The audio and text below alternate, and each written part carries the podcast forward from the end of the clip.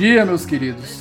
Mais um episódio do Onze Supremos no ar com conversas que engrandecem. Eu sou Davi Sobreira e queria aproveitar para lembrar que o Onze também está no Twitter e no Instagram, para vocês que querem entrar em contato com a gente. Ah, e antes que eu esqueça, o Onze agora tem um padrinho para quem quiser contribuir com esse projeto e participar dos bastidores dos nossos episódios lá no grupo no Telegram.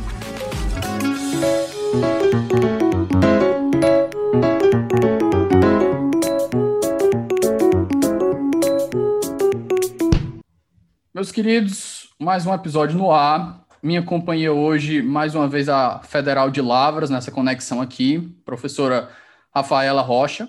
Professora, a senhora pode se apresentar para a gente, por favor? Oi, Davi, obrigada pelo convite. Meu nome é Rafaela Rocha Ribeiro. É, eu sou mestre em Direito do Estado pela Universidade de São Paulo. Atualmente faço doutorado também pela Universidade de São Paulo.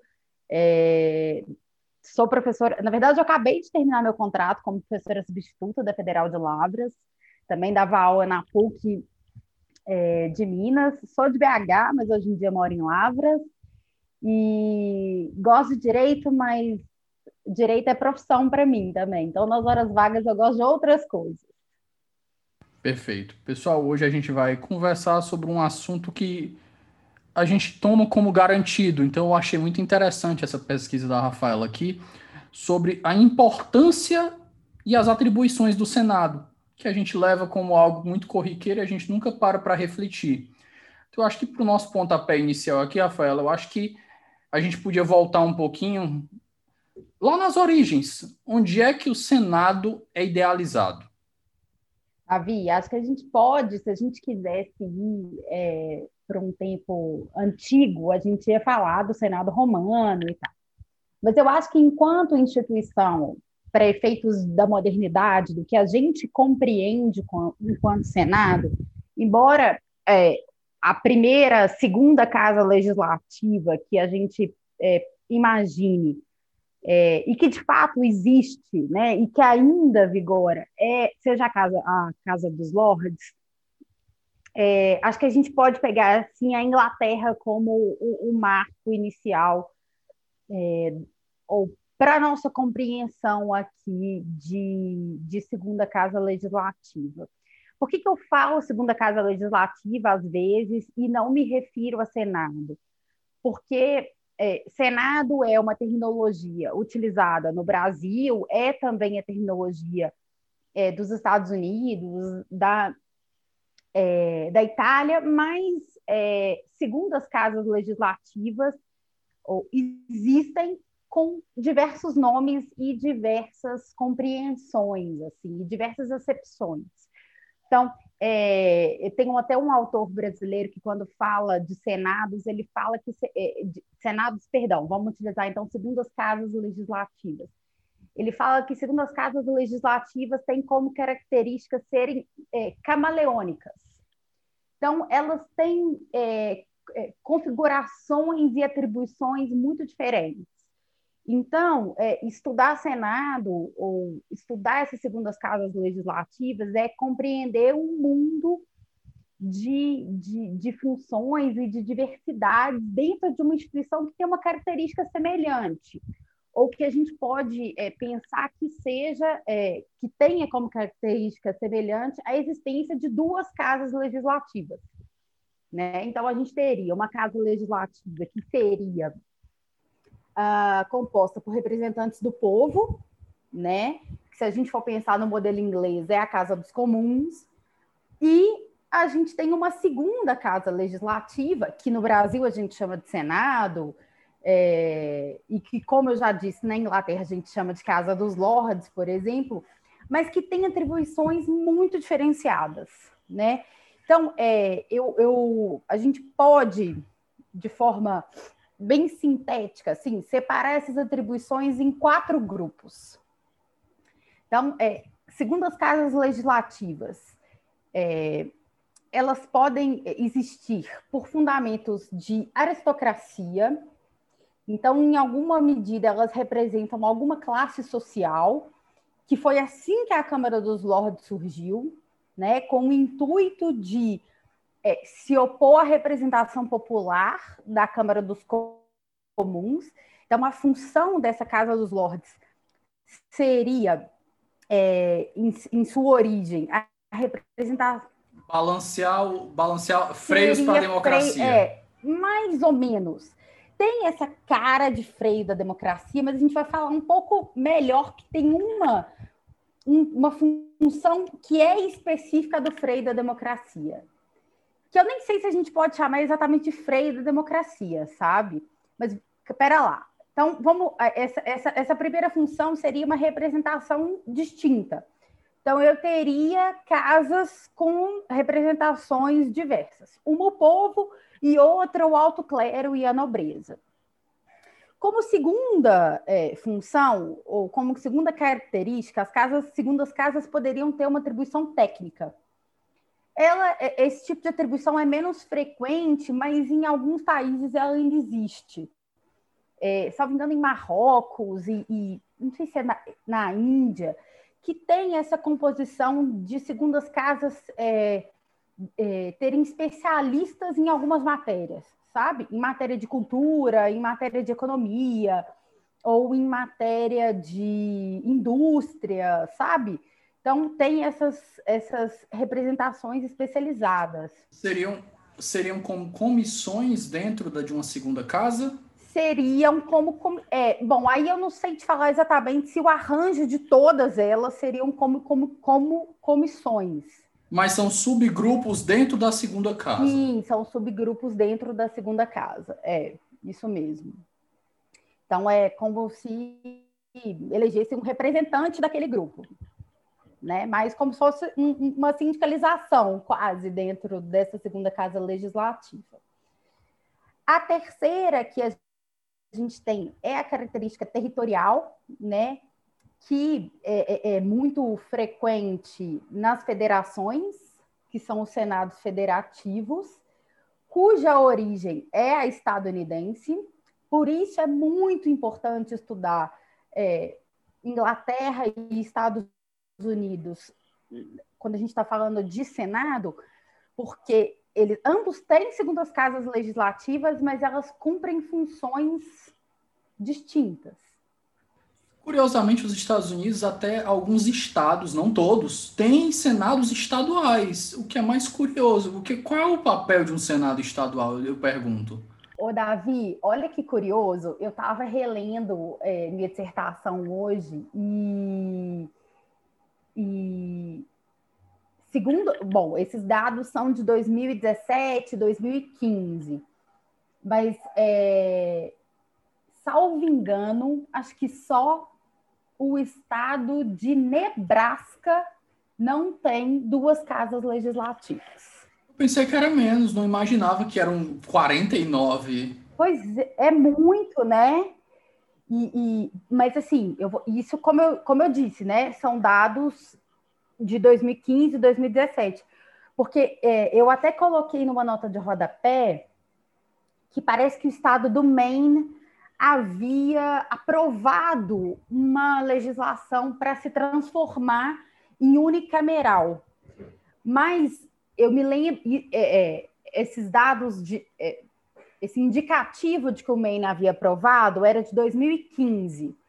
Mas em 2017, eu conferi a Constituição do Estado do Maine e eles ainda eram bicamerais. Né? Então, é, eu acho, Davi, que eles podem estabelecer pela Constituição Estadual conformações distintas né, do que, que uma segunda casa legislativa estadual poderia oferecer, mas acho que, é, de fato, seria uma, uma forma de dividir um Estado em unidades, né? Em, em, em, agrupamentos de interesse ou de representação. Se a gente pensar que, por exemplo, no Brasil, eu sou de um estado que é completamente diferente, né? Assim, Minas Gerais, o norte de Minas é Bahia. Tem 820 municípios, né, se eu não me engano. É, é, é o estado com mais municípios. E é um estado de extensão territorial muito grande e, é, bom, não é o maior do, do país, mas assim, é, se a gente pegar Minas, a gente consegue fazer um recorte geográfico do norte para Bahia, do sul de Minas, ali do Triângulo Mineiro para São Paulo. Então, é, as influências. É, então, do, eu hoje em dia, aqui em Lavras, por exemplo, é, a minha família é toda. Meus pais, eu sou de Belo Horizonte, meus pais moram em Belo Horizonte, e a minha família é toda da região da Zona da Mata. E Lavras é sul de Minas. Eu nunca tinha, sabe, explorado o sul de Minas antes de, é, de me mudar para cá. E geograficamente, tanto do ponto de vista de geografia, de geografia física, quanto socioeconômica, é muito diferente, Davi. Assim, é, tanto o que as pessoas exploram, como como as pessoas vivem. Então, a gente tem um sul de Minas que é muito mais rico do que outras regiões de Minas Gerais. Então, eu acho que o intuito de segundas casas legislativas é, dentro de um Estado seria esse, né? Uma forma de se garantir uma representação ainda mais plural. Agora, a gente não pode dizer que é, essa existe de fato uma conformação, né, entre na teoria, a prática é outra. É outra, né? E aí, a quarta o quarto tipo de casas legislativas seria exatamente a isso que você falou, que seria o freio da democracia. Na verdade, é, essa é uma característica que foi, é, de algum modo, também, e, e que de algum modo convive com modelos de segundas casas federativas, mas que, é, de alguma forma, é, ela também. Acho que. Não, calma, Davi, isso daí eu não acho. Eu acho o seguinte: é, isso a gente chama, na verdade, de. Ops, de segunda, de casa ou de segundas casas cuja característica seria a moderadora, né? Então seria uma forma de, como você disse, ser um freio à democracia. Mas a ideia não é tanto de freio à democracia, porque o freio fica parecendo que é só um obstáculo à democracia. É uma função contra-majoritária? é uma função, não é contra-majoritária, é uma função de resfriamento, de balanceio, sabe? E aí, isso, essa função, ela é cumprida por basicamente duas características. Uma que diz respeito à tramitação do processo legislativo e outra que diz respeito a um desenho institucional da própria casa. E antes de eu, antes de eu falar dessas duas características, é, isso que você falou do freio à democracia, não é que eu acho que é uma leitura errada, completamente equivocada, mas eu acho que é uma leitura que, de algum modo, assume que, é, que obstaculizar projetos é, mais vanguardistas, talvez, tenha sempre a forma de é, conservadorismo. É dizer que não é porque ela está ali para representar um interesse de certas classes que ela necessariamente vai barrar uma vontade progressista. Não é hum. colocar um precon... uma, uma visão um, um tanto acho que você está tentando se opor a uma visão que eu colocaria como se fosse na acepção clara da palavra de preconceito, de achar que essas casas são criadas para barrar a vontade da maioria quando ela está se impondo a elites? Então, mas o problema é que será que de fato essa vontade de maioria chega sem passar por elites? Quando não, falando é justamente... dessa discussão dentro da Câmara dos Deputados? Não, mas o, o ponto é justamente esse. Eu acho que você está você tá querendo se opor a essa, a essa minha leitura de uma visão contra-majoritária justamente porque ela pode levar a essa visão que eu acabei de falar. Seria isso? Eu acho que não, porque o que eu quero dizer é o seguinte: é, quando, quando, quando a gente trabalha com a noção de que o Senado atua enquanto casa revisora, né? Então ele vai é, opinar por uma. Ele vai opinar sobre um projeto de lei que já foi devidamente aprovado pela primeira vez na Câmara dos Deputados. É, os grandes opositores do Senado vão defender que é, essa função revisora do Senado, né, ela é uma função é, extremamente conservadora uma função que se destina à manutenção do status quo, né, que não quer trazer novidades. Tudo bem? Só que essa, essa impressão dos, é, de, dos opositores ao Senado, ela sempre traz consigo a, a, a, a afirmação de que é, esse projeto de lei que foi aprovado pela Câmara dos Deputados é um projeto de lei melhor. Então, que a mudança que ele provoca é melhor do que o status quo. É, e, e aí, essa é, seria a primeira característica do Senado, né? Ou seria é, o, o primeiro modo de se entender o Senado é, enquanto uma casa de freio, né? O, tem um tem uma é, um trechinho que eu coloquei na minha epígrafe, porque eu gosto muito desse trechinho. É, nesse trechinho é, é, um, é, uma, é um diálogo entre o Thomas Jefferson e o George Washington. E aí o Thomas Jefferson pergunta para o George Washington é, para que, que serve o Senado? Assim, por que, que eles criaram uma segunda casa legislativa? E aí o George Washington fala assim: por que, que você usa esse pires para colocar sua xícara de café?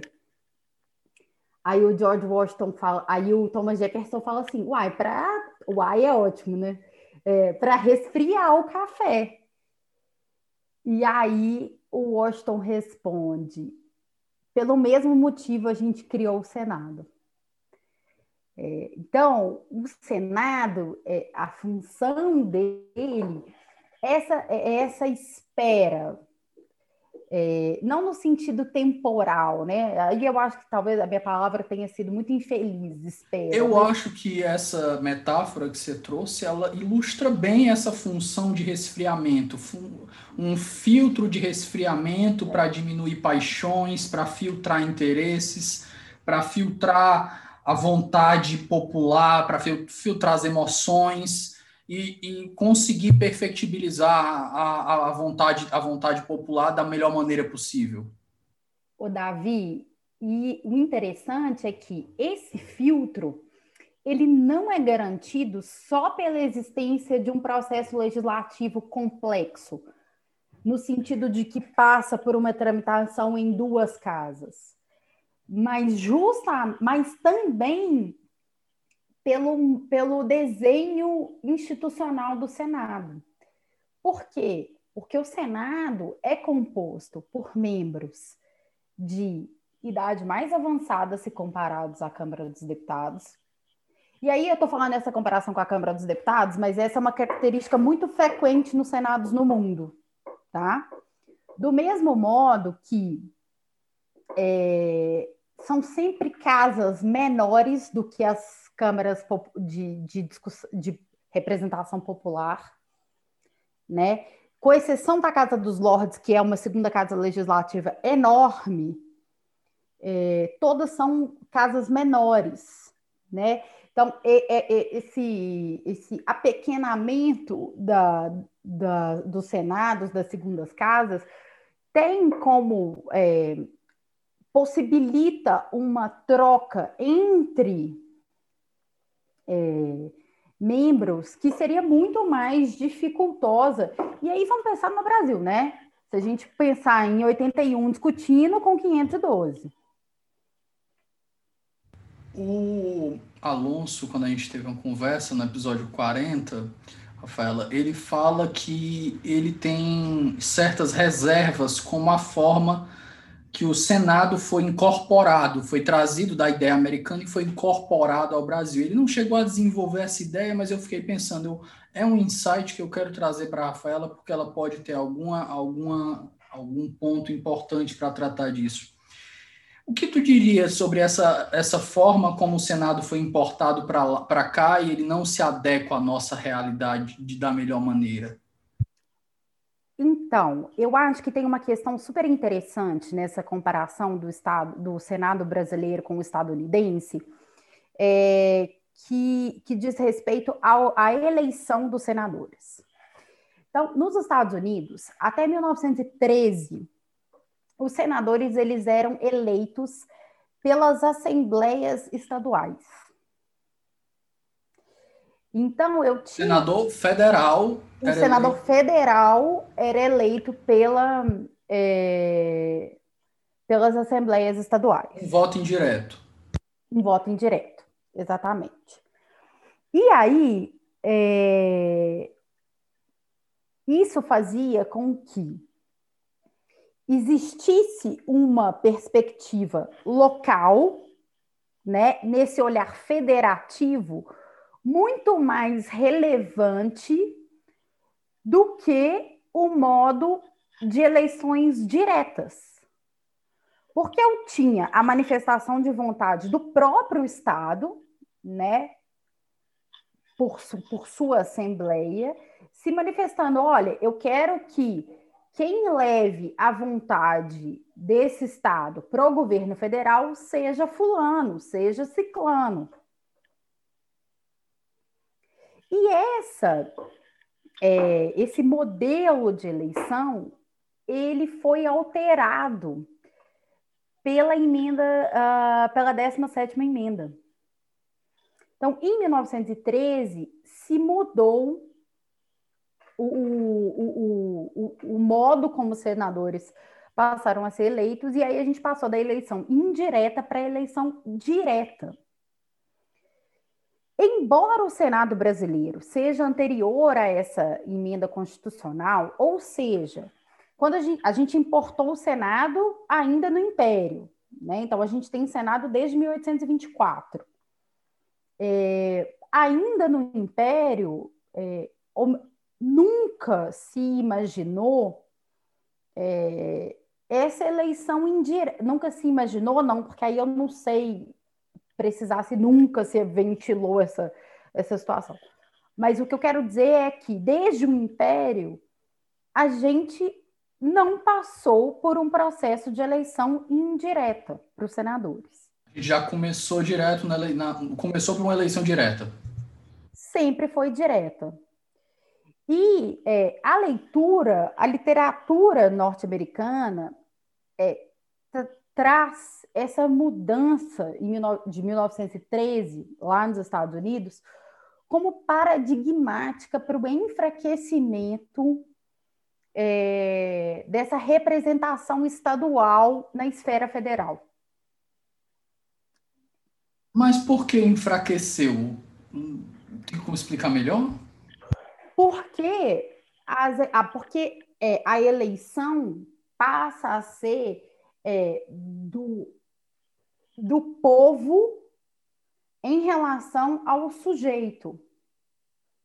Então, antes eu tinha que ter uma articulação dentro da, da, do, da Assembleia Estadual, né? E então a Assembleia falava, Assembleia, com a sua pluralidade, tinha que se articular para definir quem que ia ser o sujeito, quem iam ser os sujeitos que iam representar, e agora isso era feito por candidato, por, por voto. Você sai, significa... sai de um modelo que as pessoas já montavam uma coalizão para conseguir indicar um, uma coalizão necessária. tinha uma coincidência de vontades e de interesses que faziam uma pessoa ser indicada para os interesses de que uma pessoa só defende e conseguir os votos. Basicamente é. isso, né? Então eu tenho é, isso, e aí isso dá uma personificada no, no, na figura do senador, né?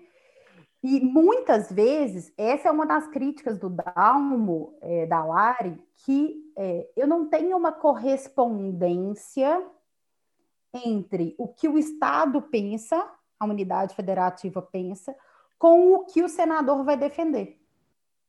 Porque o senador não é parte dali, assim, do ponto de vista de que. Você você pega uma pessoa que deveria, em tese, estar representando o Estado e, na verdade, ele está representando o povo, que era para ser a função da Câmara. Realmente é um insight bem problemático. Se a gente colocar nessa perspectiva, é realmente bem estranho. É. A gente ter uma pessoa que. A gente ter uma casa que é conhecida por representar estados, instituições como um todo, e a pessoa está ali defendendo seus valores que corresponde ao valor da, das, daquelas pessoas que votaram nela. Realmente é muito complicado. Você mexe com os interesses dos, dos próprios estados. Faz completo sentido depois que você trouxe essa, essa, essa diferenciação aí depois da 17 emenda. Ô, Davi, uma coisa também é que imagina que entender o interesse de um ente abstrato como o Estado já não é um já não é fácil, né? Nunca vai ser uma tarefa fácil. Mais difícil ainda quando isso é completamente fragmentado. Então, essa nuance federativa do Estado brasileiro, ela realmente é muito complicada. Inclusive porque é, as votações. Aí tem várias coisas. A, a eleição é, é direta, né, para senador, no caso do Brasil. É, o senador vota em qualquer matéria. Então, ele vota em matéria federativa, em matéria é, não federativa, enfim, toda e qualquer matéria vai passar por ele. Então, essa questão federativa se mistura a outras questões que não têm nenhuma. É, que não tem impacto, né? Por exemplo, a questão do royalties é muito diferente de de, de, de outras questões que têm natureza de interesse nacional. O desenho de competências também não é dos melhores se você quer que o, o, Estado, o Senado, cuide de realmente interesses estaduais. Você está dando um desenho para ele cuidar além do que seriam as funções dele. Sim, e tem uma coisa que é muito interessante, uh, que é o fato dos senadores votarem é, isoladamente. Então, por exemplo, uma coisa que, que poderia acentuar essa representação federativa seria o voto em grupos, ou o voto em blocos, que a gente chama, né? Então, o blo os, os três senadores de um estado teriam só um voto, eles não teriam três votos. Então, a matéria é de interesse federativo, então ela impacta a repartição de competências, é, é, repasse de verbas, enfim. É, essa matéria de interesse federativo. Eles votam entre eles. E aí. O voto que prevalecer. Eles deliberam, eles têm um único voto. É, esse poderia ser o um mecanismo mais interessante de acentuar essa questão do, do, do Senado enquanto casa federativa. Um ponto que me chamou a atenção, Rafaela, é que por mais que a gente veja essa, essa atuação do Senado como realmente um representante do Senado, tirar a, a para tirar essa ideia do papel nacional dele, desses desenhos, você tem um desenho de uma casa que realmente é o que você colocou no começo do episódio. Você tem um desenho de uma casa que ela é aristocrática.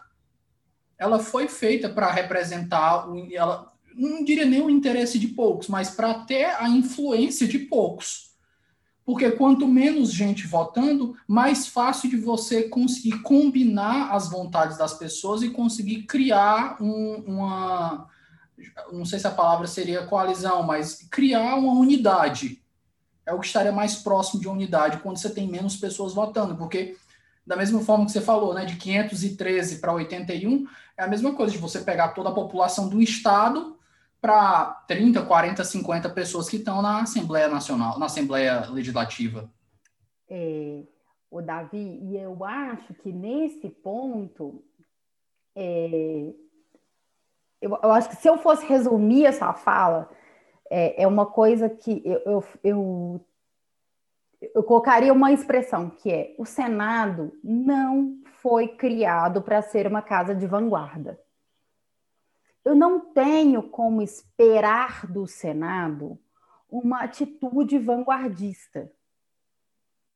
Porque como é que eu vou esperar de uma casa que é eleita de modo majoritário, com uh, o critério etário de 35 anos, e uma casa que só tem três membros por, por, por estado, ou seja, a cada, a cada a gente tem eleições é, muito pouco. É, eu tenho poucos membros a serem eleitos por um critério majoritário. E eu ainda tenho o recorte de 35 anos. Realmente, estreante na política não vai ocupar lugar no Senado. E se as pessoas tiverem essa expectativa, elas vão dar com os burros na água, porque não tem o desenho, as, as regras do jogo, elas não é, se encaminham para esse tipo de mudança ou para esse tipo de característica. Eu estava pensando. Mas é muito interessante isso que você está falando, Rafaela, porque a gente vai recebendo as coisas e a gente vai estudando. Você entra na faculdade, você começa a ler a Constituição, aí você lê, ah, por que 35 anos? Ah, porque precisa de experiência. Não, tem uma coisa muito maior por trás. Não é só a experiência, é você evitar que você tenha vanguardistas dentro de uma casa que é desenhada para ser um resfriador, que é desenhada para preservar o status quo, que é desenhada para pôr um contrapeso as vontades vanguardistas eventuais que possam vir da Câmara. Então, depois que a gente começa a ver o que realmente tem por trás, o que tem de fundamento, o que tem de, é, de fundamento para o desenho institucional, tudo começa a ficar mais claro, fazer mais sentido. É, eu entendo isso que você está falando, mas eu, eu ainda acho que essa questão dos 35 anos, ela também, ela não pode ser lida dissociada da experiência que um político de 35, de no mínimo 35 anos tem. Porque é essa leitura experiente de um político de mais de 35 anos e que vai conseguir se eleger para o Senado, porque aí o perfil dos senadores é, é um perfil de gente que já teve carreira política prévia. É, e, é, e é esse perfil que supostamente pretende contribuir com esse segundo olhar sobre uh, as legislações. É, então, esse segundo lugar do processo legislativo, né, isso que a gente está chamando de moderação ou de resfriamento, ele pode, eu acho que ele pode e ele tem esse caráter que, que você chamou como antidemocrático, mas ele também tem é, que, o, que o Madison fala que é frear os ímpetos revolucionários. É, mas ele também tem esse caráter de uma leitura mais experiente, de uma segunda leitura. E aí é, é óbvio que a gente não, é, não pode negar que a, a revisão ela é sempre importante, né? Mas no caso, a revisão não é feita exatamente por pares, né? É uma revisão que é feita por sujeitos que têm características é, diferentes ou cujas regras se estabeleceram de modo a eleger pessoas diferentes. porque nós temos um desenho aqui no Brasil, a título de Brasil, nós temos um desenho com 500, 513, é? 513 deputados, é? 514. 513. 500, eu acho que eu 513. até no início falei 512 aqui, 513, desculpa. 513, a gente tem 513 deputados com regras de 21 anos. Lógico que a maioria não tem, não tem perto da cidade, mas a gente tem, até que reduziu esse ano, né, dessa última eleição, mas a gente tem um, com regras de gente mais, gente mais jovem, 513. A gente tem votação em, em blocos, às vezes, dependendo da matéria, mas como a gente colocou, né, 513 para você formar um consenso, para você conseguir uma base, conseguir uma unidade em torno de uma ideia para conseguir aprovar algo, é muito mais difícil, requer muito mais esforço de quando você vai para 81. O esforço é muito menor de você conseguir conseguir uma coalizão dentro de uma, de uma casa com 81 pessoas. Ainda mais quando as pessoas não estão tão, tão envolvidas, acho que eu não usaria não emocionalmente, né? mas tem justamente pela, pelos 35 anos, o pessoal mais velho, então você não está mais vendo aquela ideia do o, a votação à flor da pele. Eu acho que eu diria nessa, nessa expressão. É que eu acho que, que é, política é muito vivência, né? Acho que por isso que a gente do direito não pode se esquivar de se enveredar é, na literatura da ciência política né? Porque se a gente fica só na nossa elocubração teórica, assim, é, é difícil para a gente estabelecer algum contato, né? Porque senão a gente fica num lugar que não existe. E eu acho que a leitura da ciência política traz muito é, é para nós do direito é, o, desempenho institucional que a gente só consegue olhar para o desenho institucional, né? E aí é, é óbvio que é, eu tenho o desenho da Câmara dos Deputados, eu tenho uma votação, é, uma eleição proporcional. Isso faz com que um monte de gente que seja estreante na política se leve é, pela candidata, pelos votos do, de, de um colega do partido, né? De um colega da coligação. É o famoso caso do Tiririca, né? E isso não ocorre no Senado. Eu não sei se você conhece, se você se lembra é, da Duda Salaber, que é uma candidata trans que foi candidata ao Senado. Vereadora, ela ganhou, ganhou para vereadora agora, se eu não me engano, né? Duda, acho que é Duda, Duda Salbert, acho que é a pronúncia. É, que falava Salaber, não sei, enfim. Eu acho que ela ganhou, ela ganhou para vereadora. Atualmente eu acho que ela é vereadora, se eu não me engano. E aí, é, ela. Não, Davi, não, eu acho que a Duda não tá fazendo. Não, como é que é? É, não, acho que. Porque ela tentou candidatura pro, ao Senado por Minas Gerais. E eu me lembro que. É, na hora que eu vi aquilo, é, eu falei assim, gente, como ela foi é, corajosa, né? Acho que ela, eu não sei do, do quanto. Vereadora mais votada de Minas de, de Belo Horizonte. Ah, então. Então, é, ah, então antes, da, então foi na eleição anterior que ela tentou se candidatar ao Senado. E eu achei ela super é, corajosa, assim, porque ela, tinha, ela tem todas as características de não entrância no Senado. Ela é trans, ela uh, é estreante na política. Eu não sei se ela teve candidatura prévia. Estreante que eu estou falando no sentido de que ela não é uma, uma velha guarda da política. Eu não me lembro se ela teve candidatura prévia. E, é, e, e essa questão de candidatura prévia, ela é extremamente relevante para é, ser eleito enquanto senador, enquanto senadora. E os casos de quem não é, é, de quem não teve vivência prévia política, são sempre relacionados a gente é, com influência é, Ou no caso de um azarão muito grande. Eu dou um exemplo aqui do Ceará. Pronto. No Ceará a gente tinha o Tasso Gereissati, eu acho que isso perto de 16 anos atrás, ou pelo menos 12.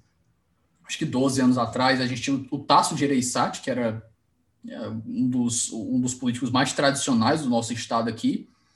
E do nada, do outro lado, veio Eunício Oliveira e veio mais um, e os dois estavam apoiados pelo Lula à época. E o Tasso, nas pesquisas, aparecia em todas as, todas as pesquisas como primeiro. Quando saiu a, a eleição, o Tasso, eram duas vagas, o Tasso não pegou nenhuma das duas. É? E na última eleição que a gente teve, que foi o Eunício, era uma vaga só, se eu não me engano, o Eunício Oliveira estava na frente, e quando saiu o resultado, quem ganhou foi o Eduardo Girão. Eu acho que, inclusive, ele surfou na onda, na onda do Bolsonaro e acho que isso contribuiu para ele. Mas também é uma pessoa que tem influência financeira, mas não tinha nenhum nome político antes disso. De forma alguma, era totalmente apolítico. Ele, ele também tinha uma certa influência porque ele era presidente de um time de futebol daqui, mas. Uhum. Ah, realmente... Mas o Tarso Gereissati foi senador durante muitos anos, não? Sim, agora já é, agora ele é de novo. Ah, é, o que eu ia o que eu ia comentar, que você falou assim, é, você vai mostrar umas assim uma exceção.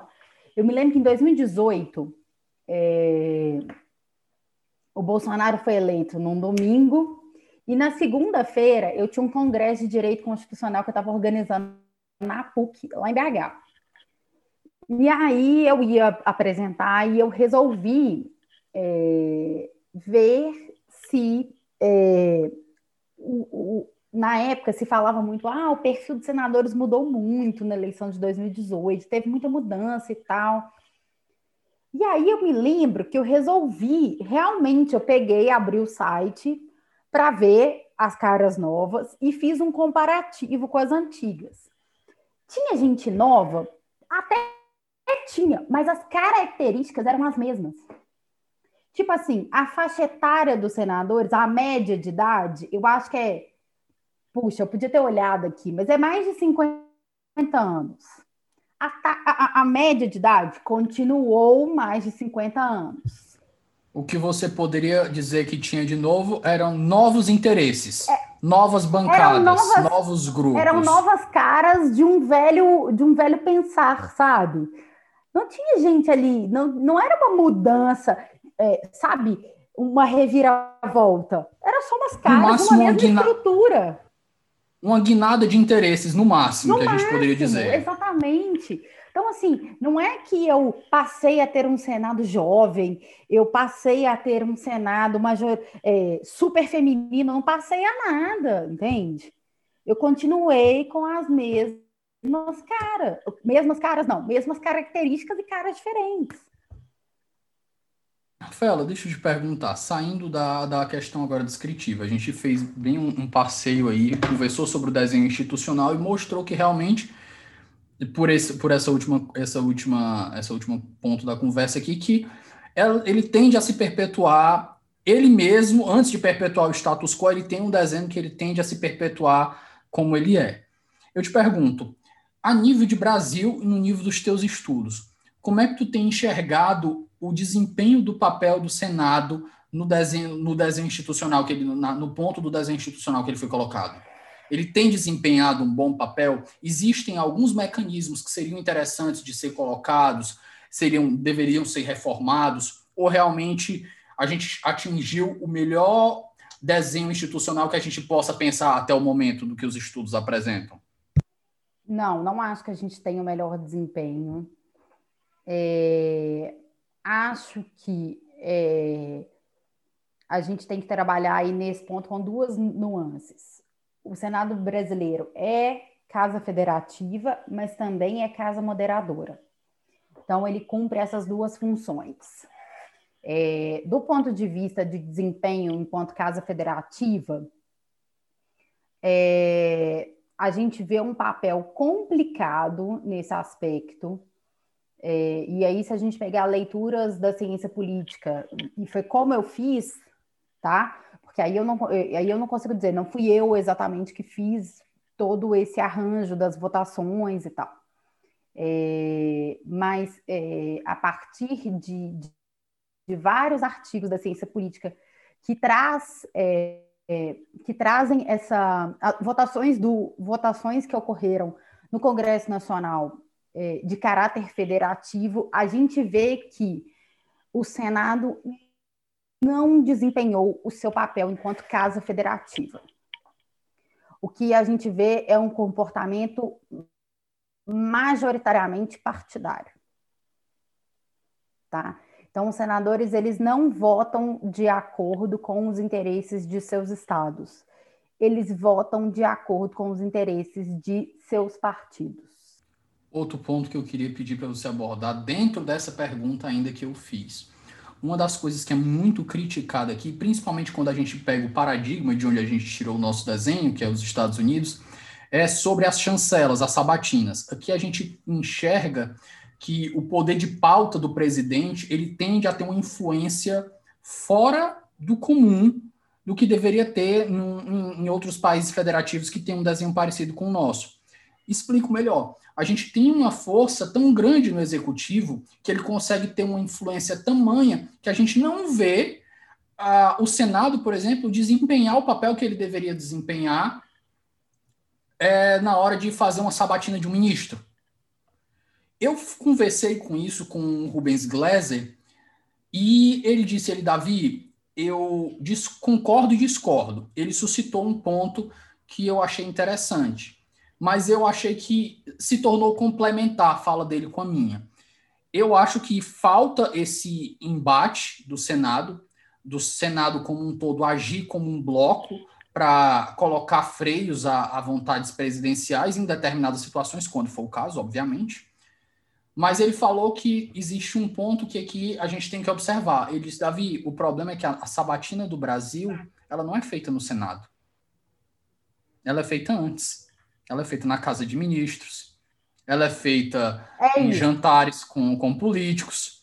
E depois que você consegue convencer os líderes, os líderes que se virem para fazer, vender o peixe para conseguir a aprovação dele. Então você consegue, você chega lá na, na hora do Senado, e isso é, é uma coisa que a gente vê, por exemplo, eu acho que a última vez que eu vi uma sabatina tão grosseira, grosseira não de que ela foi mal educada, que até foi, mas isso é para ser normal mas que eu vi uma sabatina assim tão aguerrida foi a do Janot na segunda na, na no, no, segundo mandato dele quando ele foi reconduzido que inclusive o, o, o Collor que eu acho que era um dos investigados estava é, ficava com deboche para cima dele dizendo que era chamando ele de Janot.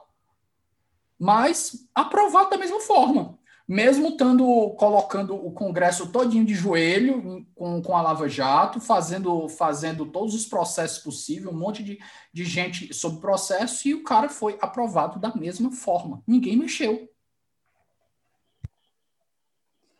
É, eu, aí eu só tenho a assinar embaixo do que, eu, do que o Rubens Gleiser falou. Por quê? É, de fato, é, o Senado teria essa função, é, inclusive, olha que interessante, os senados de segundas casas legislativas de países cujo sistema de governo é presidencialista, eles tendem a ter mais poder do que as segundas casas legislativas de países parlamentaristas. Por quê? No parlamentarismo, a relação entre executivo e legislativo ela é mais estreita. Então, eles já desempenham esse controle entre poderes. No caso do presidencialismo, essa função ela é bem separada. E aí, isso que você falou, né, das, das, das sabatinas ou dessa, dessa eh, de ir ao Senado para o Senado aprovar ou rechaçar a nomeação, a indicação de alguém, é, exerce essa tem essa função dentro do parlamentarismo como uma função de controle. E aí é isso que foi dito. Nem tenho mais o que dizer, que é o seguinte: vai para público, né? Vai para a sabatina, vai para a gente ver, vai para ser votado aquilo que já foi previamente acordado. Entende? Não se quer desgastar, criar ali é, é, essa, sabe? Um, um... Esse é um ponto, é um ponto que eu já ia suscitar, porque de certa forma a gente não pode deixar de enxergar que você tem uma recusa no Senado se um presidente ele faz uma indicação, por exemplo, de um ministro da Suprema Corte, chega lá e o Senado diz não, isso é uma derrota política muito grande. Isso é um golpe na, na popularidade. Isso reflete, você tem reflexos disso na sociedade. Quando você tem recusas feitas por trás da, da cortina, ele só diz: não, indiquei esse aqui, a galera não aprovou, segue, traz o próximo, vai próximo da lista até que a gente ache um. Então você tem uma coisa assim que é muito tranquila.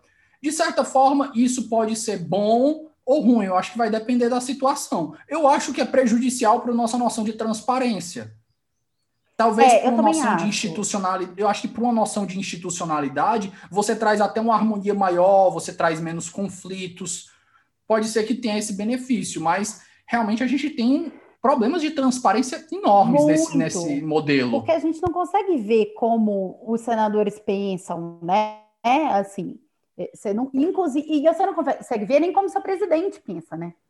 Porque ele. E dentro de um dentro de uma. Desculpa te cortar, Rafa. É, dentro de, desse desenho, das perguntas, a gente tem aquela ideia, né? A democracia, nos seus melhores momentos, ela, a gente tem que reconhecer que ela é feita de acordos.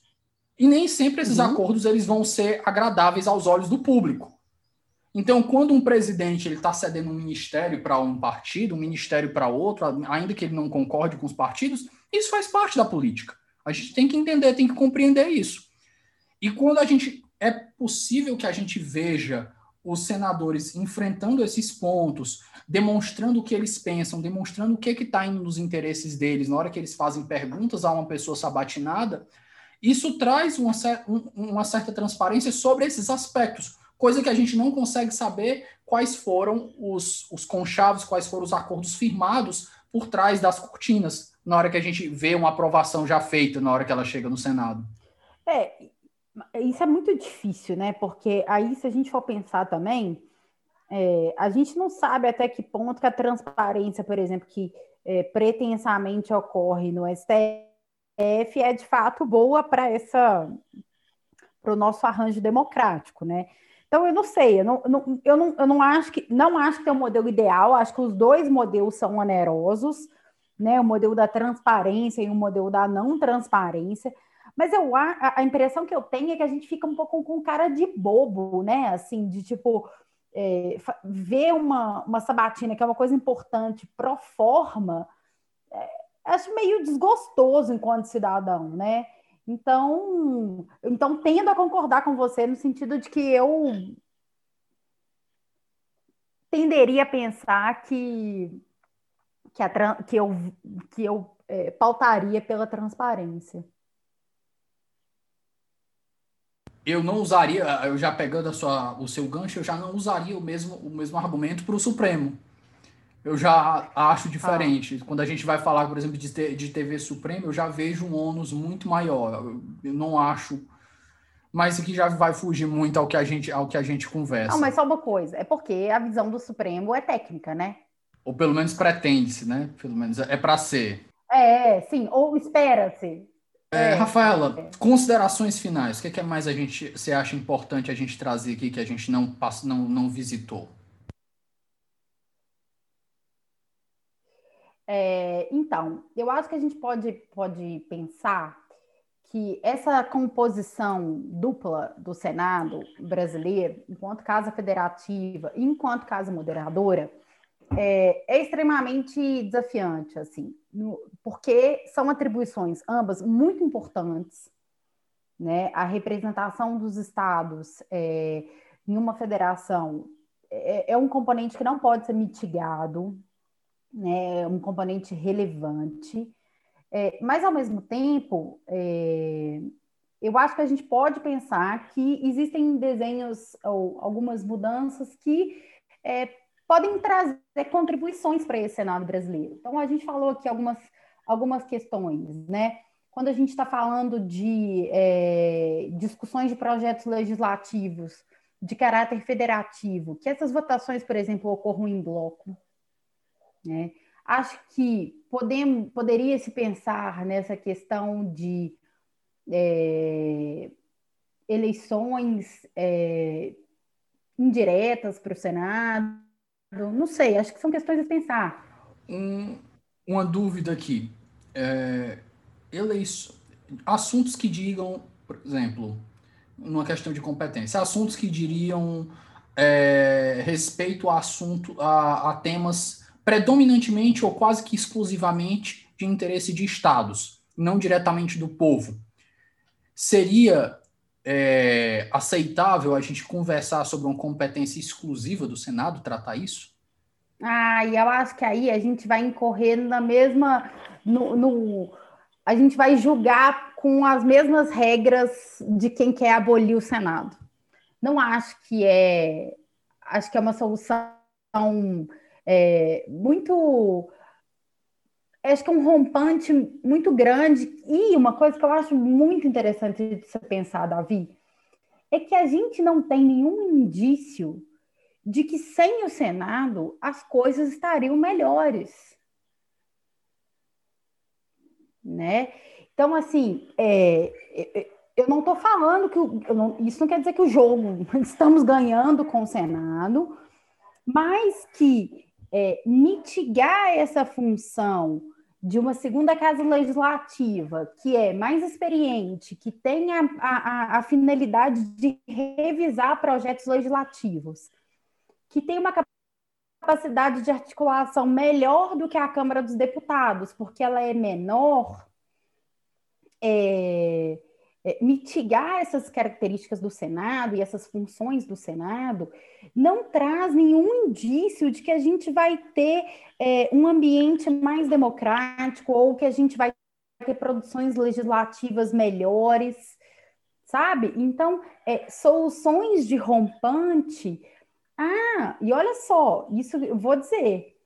É, a gente tem duas hipóteses aqui nos nossos colegas da América Latina, que são Peru e Venezuela, cujos senados foram abolidos com o intuito de é, concentrar mais poder no executivo.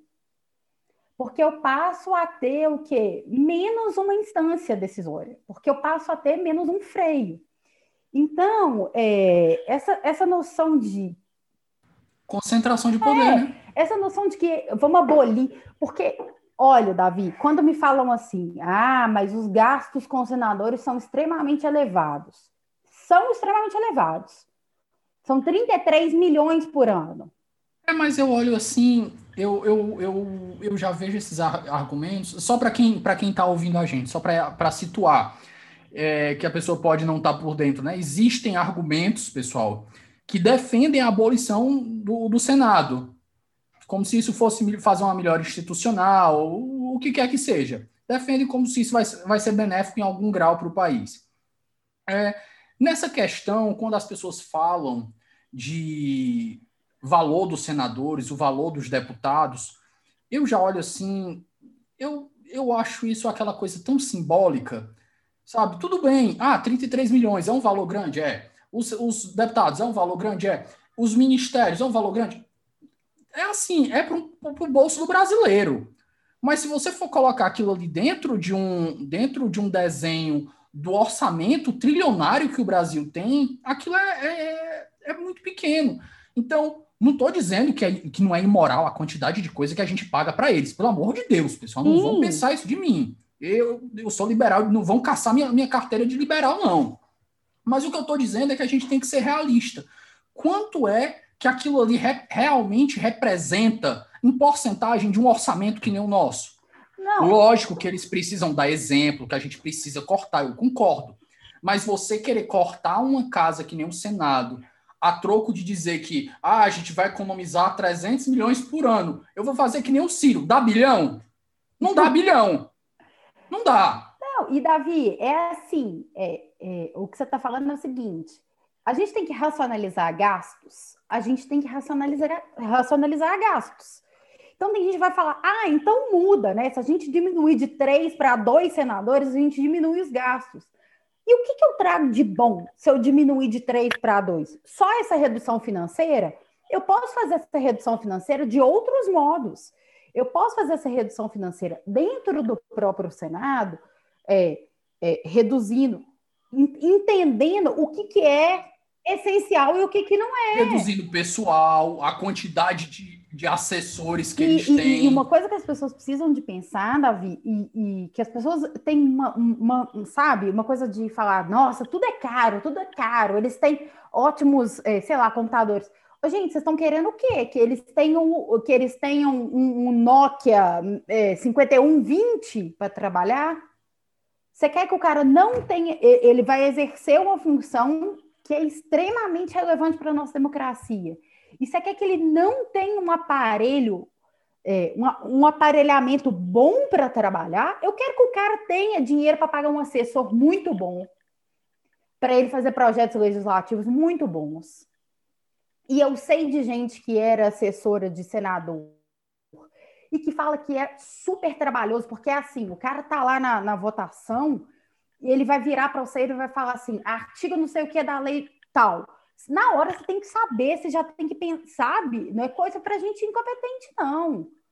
Eu quero é que ele tenha assessor muito bom. Eu quero é que ele possa viajar, ter verba de, de, de, de viagem para ele ir para o estado dele, para ele ir lá no estado dele, ver o que, que o estado dele está precisando.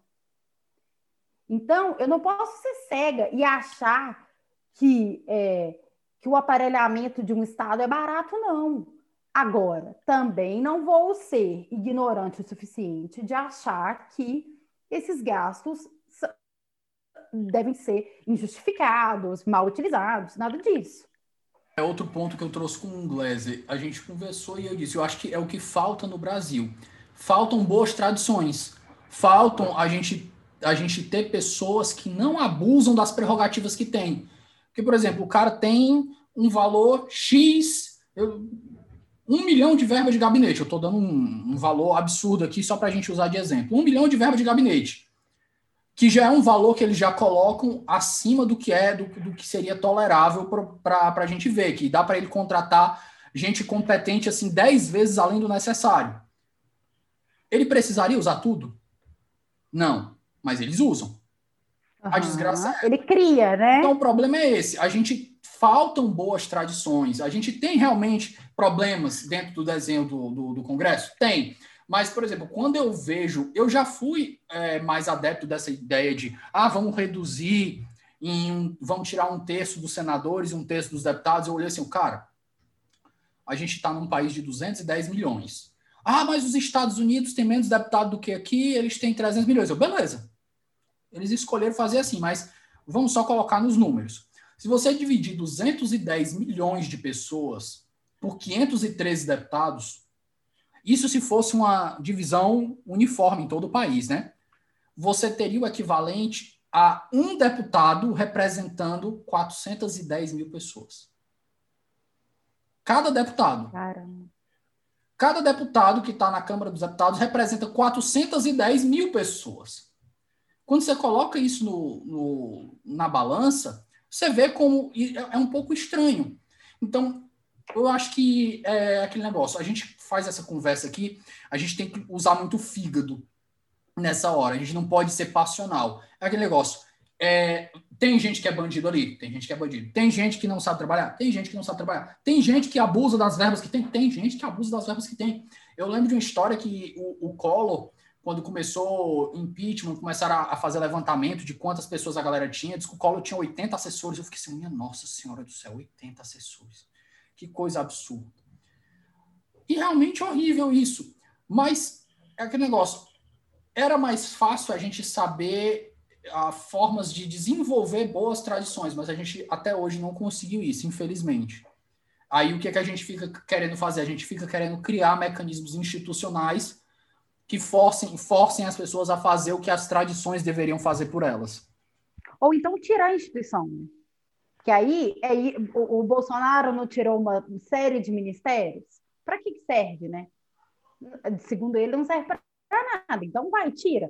É o jeito dele de, de, de tirar, de, de diminuir gastos, é ou foi uma das maneiras, foi tirando ministérios, falando que aquilo dali era um monte de penduricalho. E aí, é isso que você falou dos do, é, 410 mil que você falou? 410 mil, gente. Cara do sertão do Ceará, entendeu? Pobre dele. Hoje em dia, ele não consegue falar com alguém que possa dar voz para ele em nenhum lugar. Com menos deputado, menos ainda. Entende? Acho que a gente tem um problema. Então, ah, esse negócio de é, temos muitos partidos, de fo... não estou falando que a gente não tem muitos partidos, é claro que a gente tem muitos partidos. Mas assim, gente, criar dois partidos vai solucionar o nosso problema? Não vai solucionar o nosso problema sabe? É, não ter verba para financiamento de campanha também não vai solucionar o nosso problema. Enxergar primeiro onde está o problema. Porque se a gente não consegue concordar sobre qual é o problema, a gente não vai conseguir partir do mesmo pronto para achar uma solução. É, e o, e o problema é muito maior do que esses supérfluos que a gente fica tentando tirar, sabe? É muito, é muito maior do que é, o, o, o, auxílio juiz, né, o auxílio moradia, é reflexo de, do olhar como eles enxergam a instituição deles, como se fossem deuses. Então, o problema não, nesse caso, não estou falando que o auxílio é moral, não, tá? O auxílio é imoral. Dá bilhão. Assim, é uma... Dá bilhão, esse aí dá bilhão. É, dá bilhão, dá bilhão. Então, é imoral? É imoral, mas isso vem o quê? Do modo como eles enxergam a instituição deles. Então, é, é, e, e, e, eles enxergam a instituição deles e o mundo olha para juízes como se fossem deuses, né? Nesse ponto, Rafaela, é, eu lembro até que isso, acho que, acho que 16, 15, 16, ou foi 17, teve é, o fim do Ministério da Cultura. Eu não sei se foi antes do Bolsonaro ou foi depois sei que quando teve o fim do Ministério da Cultura, eu lembro que um, um comentário de internet, né? E comentário de internet, ele tem aquelas três características. Ele é curto, raso e sem fundamento. Ele dizia o seguinte: se a gente precisasse, aí o pessoal começou a reclamar da, da falta do ministério, aí o cara vai e comenta. Aquele comentário que a gente fala é a lacração da direita, no caso é a mitada. Aí o cara solta uma. Se a gente precisasse de Ministério da Cultura para produzir cultura, a gente não teria saído do Paleolítico. Aí eu olho assim, eu, beleza, vamos aplicar para o Ministério da Saúde também? E para a Educação? A gente precisou de Ministério da Saúde e da Educação para a gente desenvolver essas coisas, então, pela mesma lógica, a gente não precisa de nenhum dos dois, então vamos acabar, né? Se não precisa de Ministério. Então, aquele negócio. De novo, pessoal, quem me conhece sabe, sou fiscalista, sou a favor de enxugamento, sou a favor de corte no que deve ser cortado. Mas a gente tem que enfrentar as coisas com argumentos sérios. A gente não pode enfrentar essas coisas com argumento de internet. Ô, Davi, e se a solução fosse simples, a gente viveria num país melhor, não é não? Mas a solução é muito complexa. Eu não esqueço Falando nessa característica desse Brasil federativo que a gente falou tanto hoje, né, sobre o Senado, uma vez eu tive uma, uma aula de direito à saúde e aí um professor contou um caso de que o Ministério da Saúde comprou uma série de ambulâncias e distribuiu em todos os estados. E aí chegou as ambulâncias lá no Amazonas, a galera falou assim, não preciso de ambulância. O que, que eu vou fazer com uma ambulância desse? Eu preciso de um barco. Então, assim, as regras não são gerais, as regras não são fáceis. E não é qualquer cabeça de bagre no que vai criar um meme e que vai postar alguma coisa que vai solucionar é, os nossos problemas, que são muito profundos. Né? E, e aí, é, acho que talvez para pegar o. Porque a gente né, fugiu, eu sou meio diletante também. É,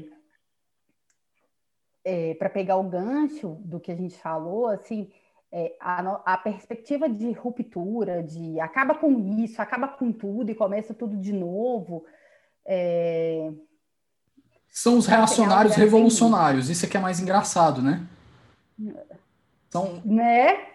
Exatamente. Só não tem bandeira vermelha. Mas, Rafaela, bloco final. Indicações culturais. Podem ser filmes, artigos, livros, o que você achar interessante. Ah, então. Marta Rett. É, a Marta é uma cientista política da USP. É, eu brinco que ela é minha musa acadêmica. É, a Marta era é, pesquisou federalismo durante muitos anos e, e, e ela é, tem um trabalho muito comprometido. Quando eu fui aluna dela, eu falei, gente, eu quero ser essa mulher, porque ela é uma super acadêmica e ela tem um livro que traz uma compilação de artigos sobre o comportamento é, do Congresso Nacional é, em questões afetas a federalismo, que chama Federalismo, Centralização e Democracia. É, Para quem não tiver oportunidade de, não quiser comprar o livro ou não tiver oportunidade, os artigos estão todos também disponíveis. É, Nos russos, pode pedir para os russos, quem quiser. Não, não está nos russos, não está fácil. É tudo Cielo. Eu, inclusive, se eu depender de russo, eu só tenho russos porque meu marido busca russos para mim, porque eu não sei fazer nada. É, então, mas acho que a Marta é, é de fato o. Acho que é a minha das maiores, ih, das maiores recomendações. Hoje em dia ela pesquisa é, desigualdades. Aprendi muito sobre desigualdades com ela, que é um tema super relevante para a gente, né? E então acho que eu recomendo Marta. Ou eu, eu vou lançar o meu minha dissertação. Já deixa, já deixa o jabá aqui. Já deixa o jabá, porque o, o episódio fica para posterioridade, então já deixa o seu jabá aí, o nome.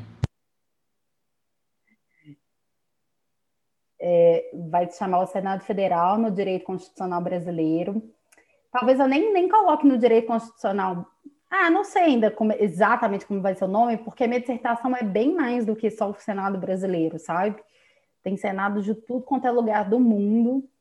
É, mas ah, acho que é Marta. E, assim, para quem tiver curiosidade especificamente sobre o Senado, você é, tinha citado o Dalari fora... em algum momento. Tem algum livro ah. específico dele? Não, o Dalari, o Dalari, no momento em que ele fez a crítica, é, parecia que ele ia lançar um livro e acabou nunca lançando esse livro. É, mas, então, vou citar mais dois, assim, especificamente do Senado. Fora do Brasil, uh, uma professora da, da, da London. Eu não sei se é da. Ah, não sei, ela, ela é britânica e ela dá aula em alguma universidade de Londres, não lembro qual. Ela chama Maggie Russell. É, ela é, ela foi paradigmática para mim na minha leitura sobre Senado. E no Brasil, um cientista político que chama Pedro Neiva. Ele é o cara de Senado no Brasil, assim. Então, acho que é isso. Mas, olha, tem que ler Montesquieu, tem que ler Federalistas, tem que ler clássicos. Não tem como, via... não tem como fugir. Perfeito. Rafa, muitíssimo obrigado pela participação. Espero que a gente possa ter outra oportunidade de conversar sobre outros assuntos aí que girem em torno do Senado novamente. Fica aqui meus agradecimentos e até a próxima. Obrigada, Davi. Eu espero que a gente possa conversar com cerveja e que, quem sabe, no Ceará, e que eu não tenha falado demais e que seja inteligível. É, me coloco à disposição para quem quiser tirar dúvidas, interesses. Estou aí. Perfeito. Obrigada. Pessoal, ficamos por aqui. Até o nosso próximo episódio. Forte abraço.